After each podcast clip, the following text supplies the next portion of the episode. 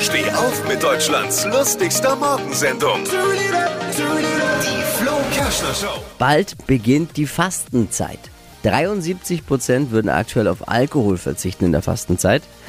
68 Prozent auf Süßigkeiten. Wenn man übrigens beides kombinieren möchte, einfach auf Mangerie verzichten. 54 Prozent auf Fleisch und ungefähr genauso viel auf das Rauchen. In der Realität verzichten die meisten aber dann doch lieber aufs Fasten. Was hat Flo heute Morgen noch so erzählt? Jetzt neu. Alle Gags der Show in einem Podcast. Podcast Flo's Gags des Tages. Klick jetzt hitradio n1.de.